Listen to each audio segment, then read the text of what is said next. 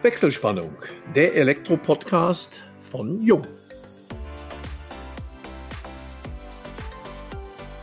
Hallo und herzlich willkommen zu unserem heutigen Podcast unter der Überschrift Goldmedaillengewinner beim Elmar 2022. Authentisch, bodenständig und herzlich. Das Dubbeglas steht symbolisch für unsere Verbindung zur Region. So kann man es auf der Homepage des Elektrofachbetriebs von Stefan Heindl aus Eisenberg in der Pfalz nachlesen.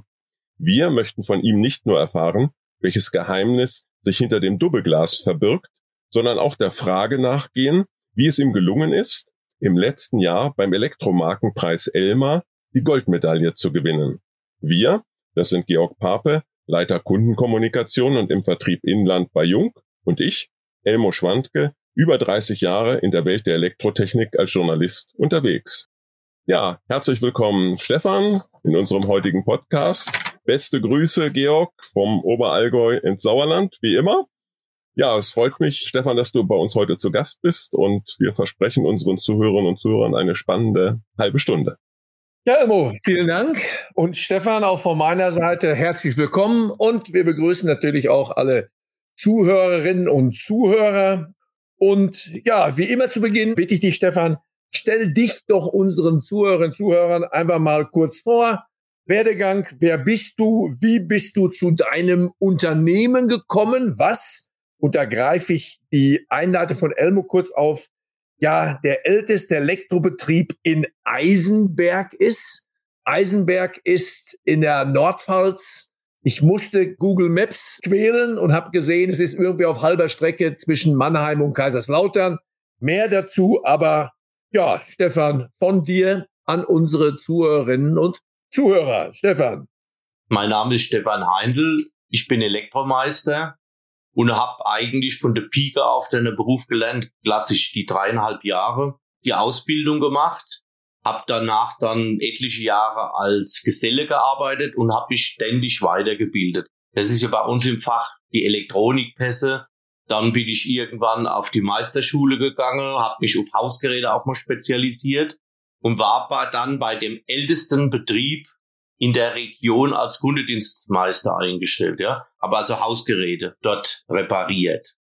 Und dann irgendwann hieß es dann von meinem Chef, er hat mal Kündigung vorbereitet, er hätte mich oder hätte aber auch noch ein, zwei andere Bewerber. Was niemand wusste, der hat sich eine Freundin zugelegt und war dann in den neue Bundesländer unterwegs, ja, und wollte eigentlich so den Ausstieg vorbereiten. Und da hieß es von heute auf morgen, arbeitslos sein oder den Betrieb übernehmen. Gut, dann bin ich mal nach Hause gegangen zu meiner Frau. Ich hatte zwei kleine Kinder damals. Und dann muss man Folgendes sagen, da kommt das Authentische, die Liebe zum Beruf. Die viele Kunden, die ich damals schon hatte, waren meistens schon befreundet mit mir. Da gab es auch keine Uhrzeit. wenn das Wasserwerk um halb drei angerufen hatte, Bäckerei um zwei oder Kläranlage, Sägewerk, Samstag, Sonntags, war ich immer parat. Ich habe mir halt zwei, drei Stunden überlegt und habe dann gesagt, ja, ich mache das Ganze. Und dann hatte ich halt einen Betrieb. Das heißt, den Betrieb hattest du dann natürlich mit der Liegenschaft, mit den Geräten, mit den Werkzeugen, den Fahrzeugen, aber auch mit der Mannschaft? Nein, mit der Mannschaft nicht. Das war im Vorfeld alles irgendwie so ein bisschen an mir vorbeigekommen. Die Obermonteure hat er vorher schon informiert gehabt. Die hatten also neue Arbeitgeber gehabt. Ich habe dann mit einem Monteur, der keinen Führerschein hatte, damals angefangen. Nicht ganz von null, weil ich hatte ja meinen Kundenstamm schon, ja. Und hat auch das Ladegeschäft gehabt. Und dann hatte ich relativ schnell einen befreundeten Radio-Fernsehtechniker für die Fernsehgeräte gehabt und dann durch Glück auch gleich einen Kundendienstmonteur für die Hausgeräte gefunden. Hatte dir dein damaliger Chef den Betrieb angeboten oder bist du an ihn herangetreten? Nee, er hat es gemacht. Es hieß damals, hier ist ein Umschlag, eigentlich ist die Kündigung schon drin. Ich habe noch jemand, der würde den Betrieb auch übernehmen, aber nicht mit Ihnen. Aber ich hatte natürlich Vorrang, hieß es, überlegen Sie sich, ich muss das später wissen, weil er ja dann wieder weg wollte, ja. Und das war so Hals über Kopf, was will ich denn da sagen? Da erst mal baff. Du hast zwei kleine Kinder zu Hause, bist du angestellt, hast dir nichts zu Schulde kommen gelassen und so auf dem Weg war's halt. Jetzt weiß ich gar nicht, jetzt geht man natürlich nach seiner Frau, jetzt wird die irgendwo eine kleine Kaffeekasse haben, aber das ist ja eine größere Übernahmeinvestition womöglich, da spielt dann ja auch die Bank mit oder war das in dem Fall überhaupt kein Thema? Du wirst den Betrieb ja nicht geschenkt bekommen haben.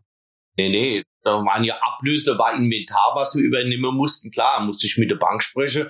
Wir mussten überlegen. Wir haben das zu entschlossen und haben es dann halt gemacht. Das war, glaube ich, 1994. Jetzt erinnere mich, weil ich bin 93 zu jung. Es war eher eine Zeit, wo es nicht so einfach war. Ich will nicht von der Rezession sprechen, aber ich selber habe festgestellt, 93 war es als junger, dynamischer, wenig erfolgreicher Elektroingenieur nicht ganz so einfach. Ich weiß allerdings nicht mehr genau, wie es beim Handwerk zu der Zeit war. Da gab es viel Firmen, unsere eigentlich auch. Da war eigentlich mehr Masse wie Klasse gefordert. Die haben so große Wohnanlage gemacht und da ging es viel wirklich um den Preis, viel Preiskampf. Wie gesagt, das ist meine Welt überhaupt nicht. Ich habe versucht, in der Region immer zu arbeiten, das Bodenständige und lieber zehn kleinere Aufträge wie ein so ein große. Und mein alter Chef damals, wie gesagt, die sind auch überall rumgefahren, manchmal 100, 150, 200 Kilometer weit und hat riesengroße Baustelle auch erledigt. Ich war dann eigentlich in dem Moment auch froh, dass niemand gesagt hat oder macht da weiter über so Baugesellschaft und so. Das war dann Gott sei Dank auch nicht das Thema dann. Anfang der 90er Jahre befand sich zumindest, wenn ich mich recht erinnere, auch die Maschinenbauindustrie, überhaupt die Wirtschaft so ein wenig in der Krise. Das war ja kurz nach der Wende. Das heißt, du bist gestartet mit einem ganz kleinen Betrieb in einer Phase, die nicht ganz so leicht war. Vielleicht beschreibst du uns mal, wie es dann doch aufwärts ging, sonst wärst du heute nicht so erfolgreich. Wie gesagt, ein gewisser Kundestamm hatte ich schon und dann hat sich natürlich auch rumgesprochen, ja irgendwie muss ich ein sympathisches Wesen gehabt haben, denke ich immer. Und dann haben wir natürlich auch Personal gesucht und nacheinander haben wir auch jemand bekommen. Da haben wir die erste Auszubildende gehabt, ne, dann der zweite. Und im Endeffekt dann im Laufe der Jahre kann man sagen, wir hatten kontinuierlich in jedem Ausbildungsjahr dann einen Auszubildenden. Gab es, wenn du zurückschaust, eine Technik, spezielles Marketing von dir, wo du sagst, das hat uns richtig Impulse gegeben und nach vorne gebracht? Bei uns war schon immer das auch durch das Ladengeschäft, ja. Das familiäre. Das ist ganz, ganz wichtig bei Kunde auch das familiäre. Wenn du bei uns ins Ladegeschäft kommst und du siehst, es macht jeder alles mit Liebe und jeder kümmert sich auch um Kleinigkeiten. Du brauchst ein Schräubchen irgendwas, da wird sich Mühe gegeben, da wird angerufen, da wird gesagt, ich kümmere mich drum. Und das war schon von Anfang an so. Und vermutlich ist das bei mir auch so rübergekommen weil ich habe immer viel Zeit genommen auch für deine Kunden, schon immer. Manchmal vielleicht auch bei Geräten und auch über den Preis. Dann hast du dann ein Gerät ausgeliefert, dann wolltest du deine Leute gut und dann hast du auch mal teilweise nichts verdient, die erste Zeit. Aber im Prinzip immer so mehr freundschaftlich und das Gute halt. Welche Rolle spielt das Ladengeschäft überhaupt im Vergleich auch zur Elektroinstallation? Oh, es macht Spaß im Ladegeschäft. Ich bin samstags bei uns auch gerne im Lade. Da kommt mancher Heimberger, da gibt's manche gute Kontakt, der holt einen Filter für seine Kaffeemaschine, da eine Bläusche, er rein, nächstes Jahr wollen wir die Küche umbauen, gell, und so. Die Leute kommen auch gern. Auch ältere Leute, die werden hier beraten, die kriegen ihr Telefon bei uns eingestellt, wenn es nicht funktioniert, gell. Da wird eine Batterie gewechselt im Telefon und wenn es dann eine halbe Stunde dauert, bis das wieder funktioniert, dann ist das auch für uns okay. Welches Sortiment habt ihr im Ladengeschäft? Große Hausgeräte, kleine Hausgeräte? Alles. Alles. Wir sind Vollsortiment. Von Kleingerät über Großgeräte, über Fernsehgeräte, Telefone.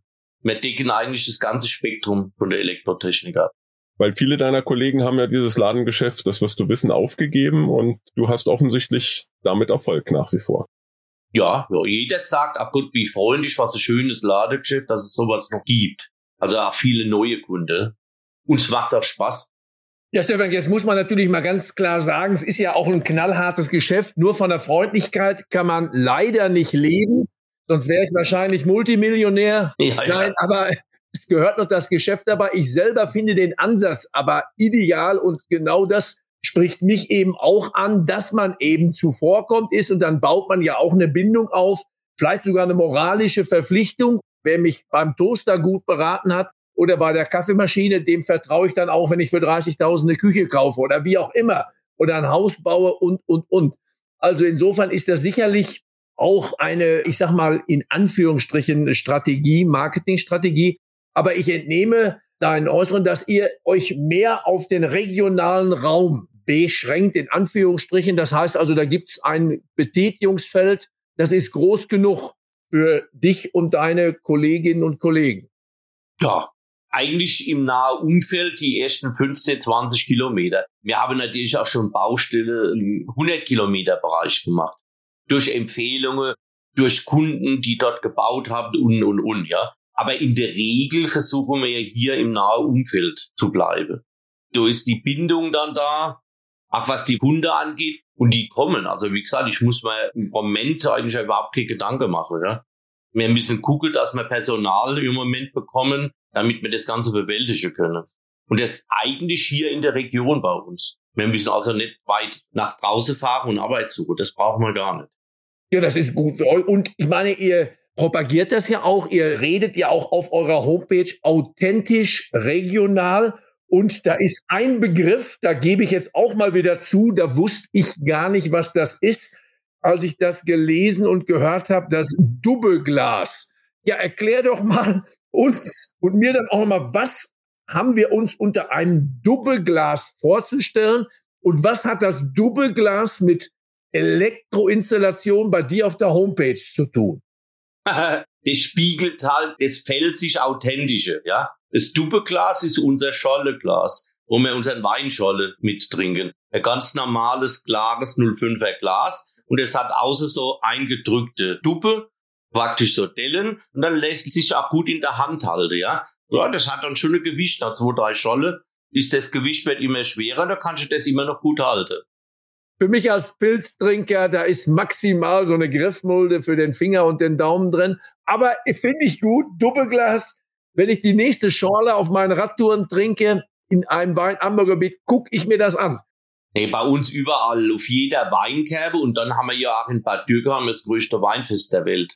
Doppelglas ist auch ein gutes Stichwort. Wie viel Doppelgläser gab es bei euch, nachdem ihr im letzten Jahr, ich hatte es ja eingangs erwähnt, den Elektromarkenpreis Elmar in der Kategorie bis zehn Mitarbeiter und dort auch gleich den goldenen Elmar gewonnen habt? Ja, ja, da hat man schon etliche Schale haben wir schon getrunken, ja.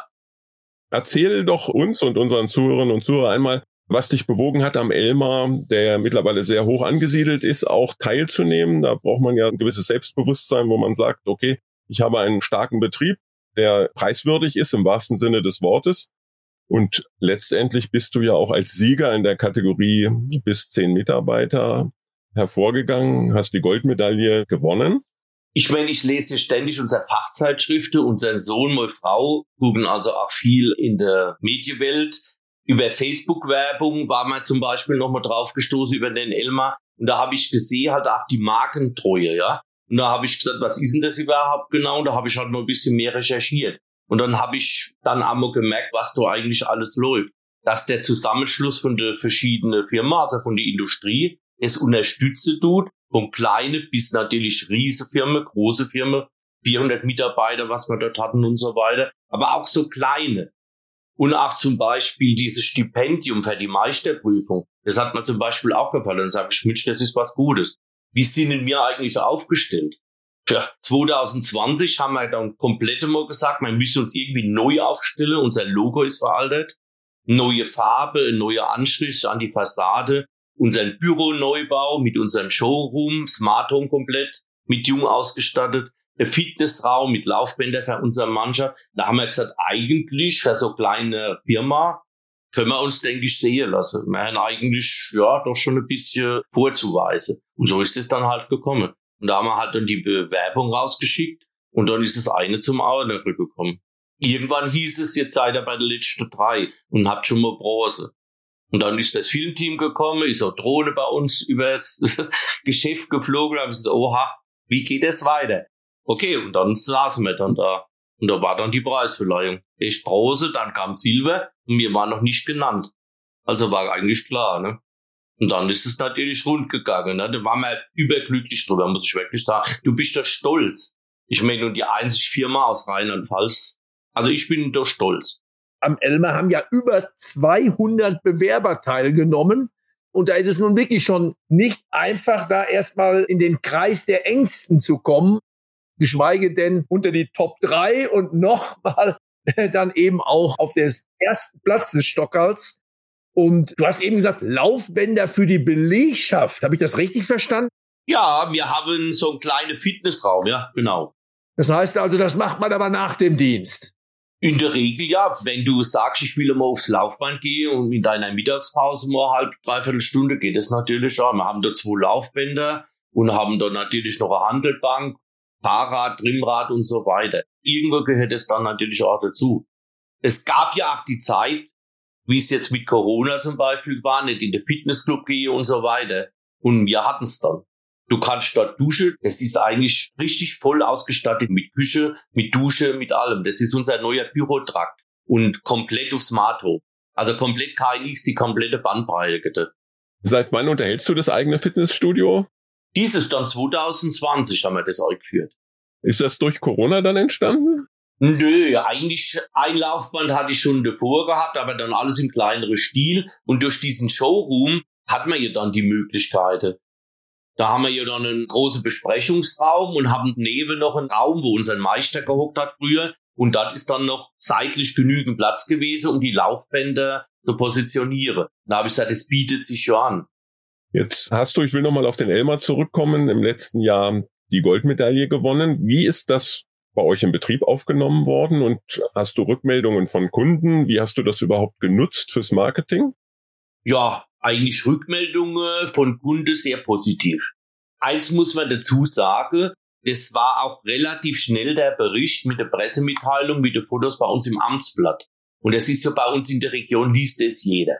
Und da haben wirklich viel, viel Kunde angerufen, am Telefon gratuliert, viel sind in der Lade gekommen, teilweise mit Sektpräsente und so weiter und so fort. Also das macht Spaß, wenn die Kunden auf dich so zukommen. Und deine Mitarbeiter?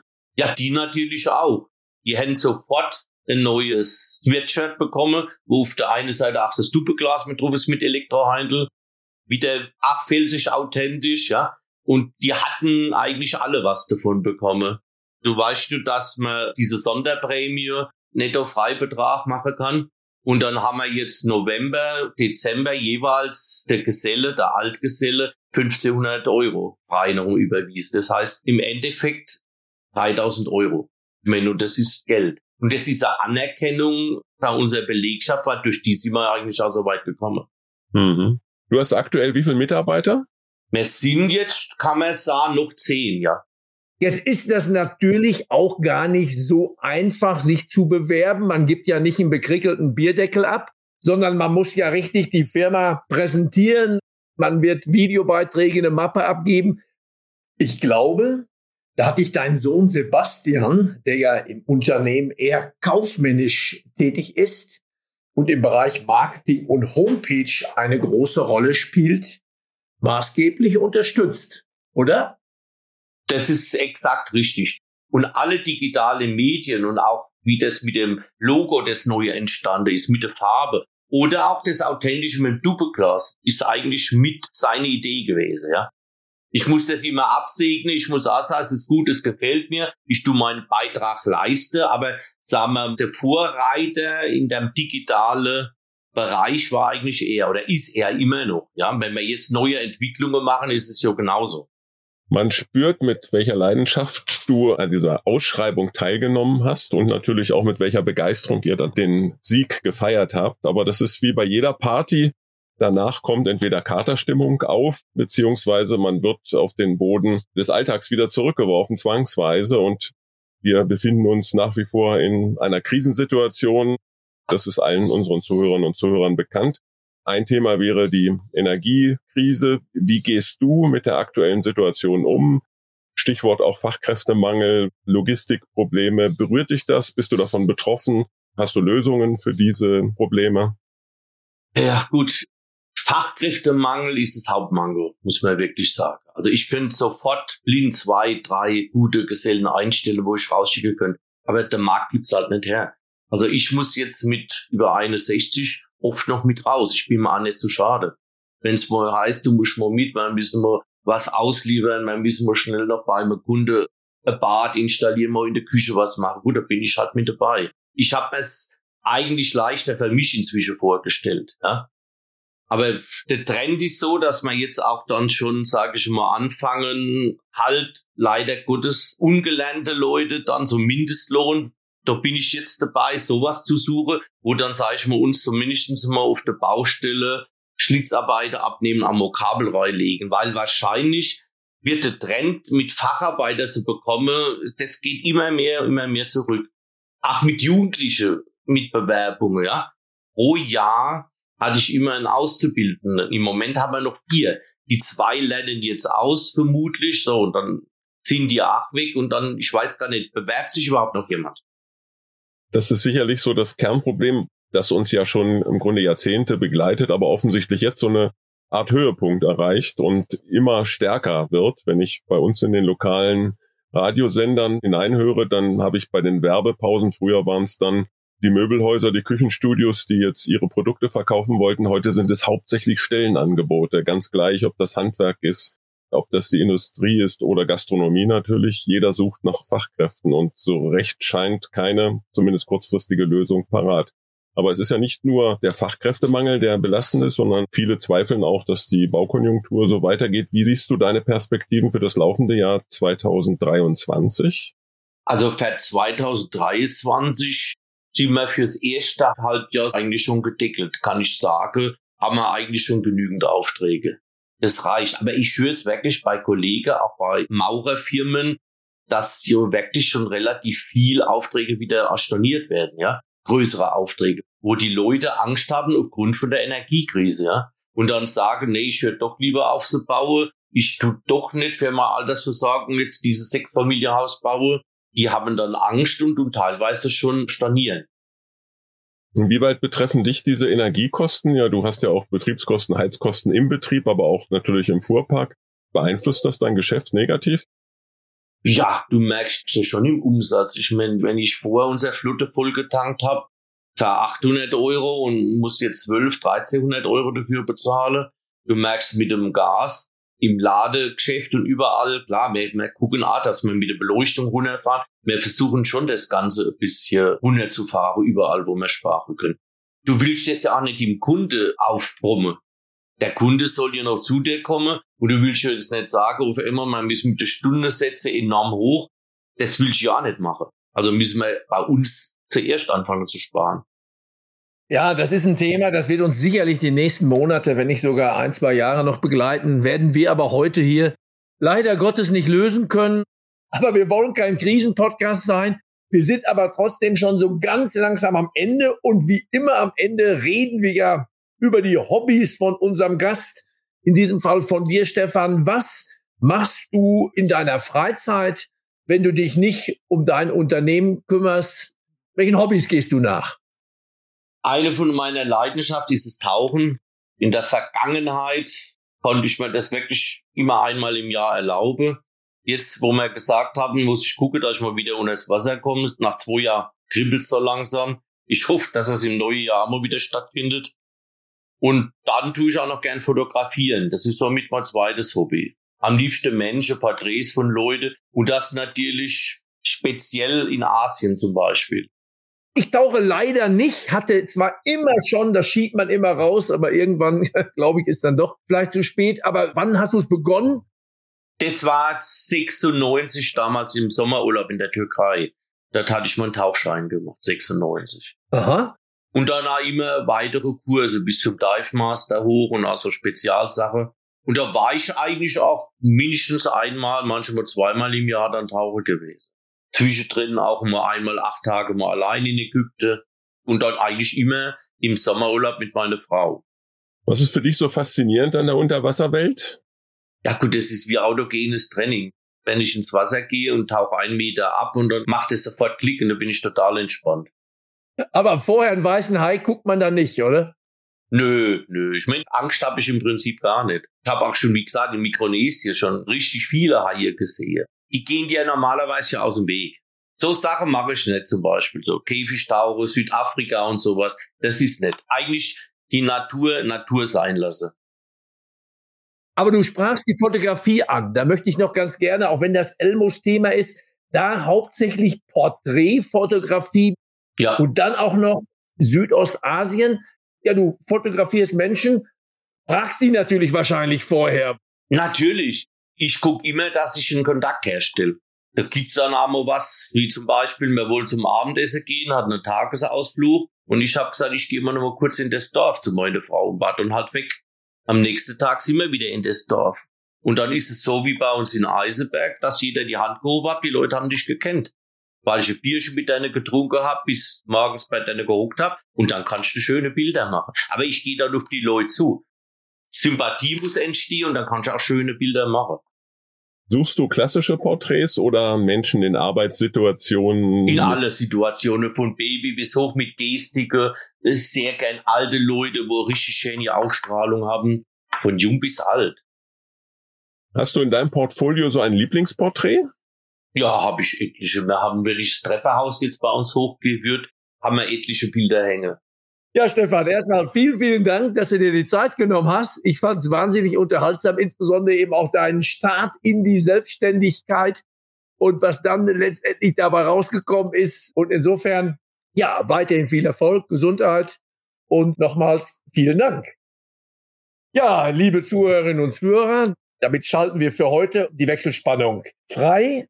Hoffen, es hat euch Spaß gemacht und wenn das so ist, dann freuen wir uns wie immer über eine Weiterempfehlung. Solltet ihr Fragen haben oder vielleicht sogar mal selber gerne Gast in unserem Podcast sein wollen, dann meldet euch, schreibt uns eine Mail an kundencenter.jung.de.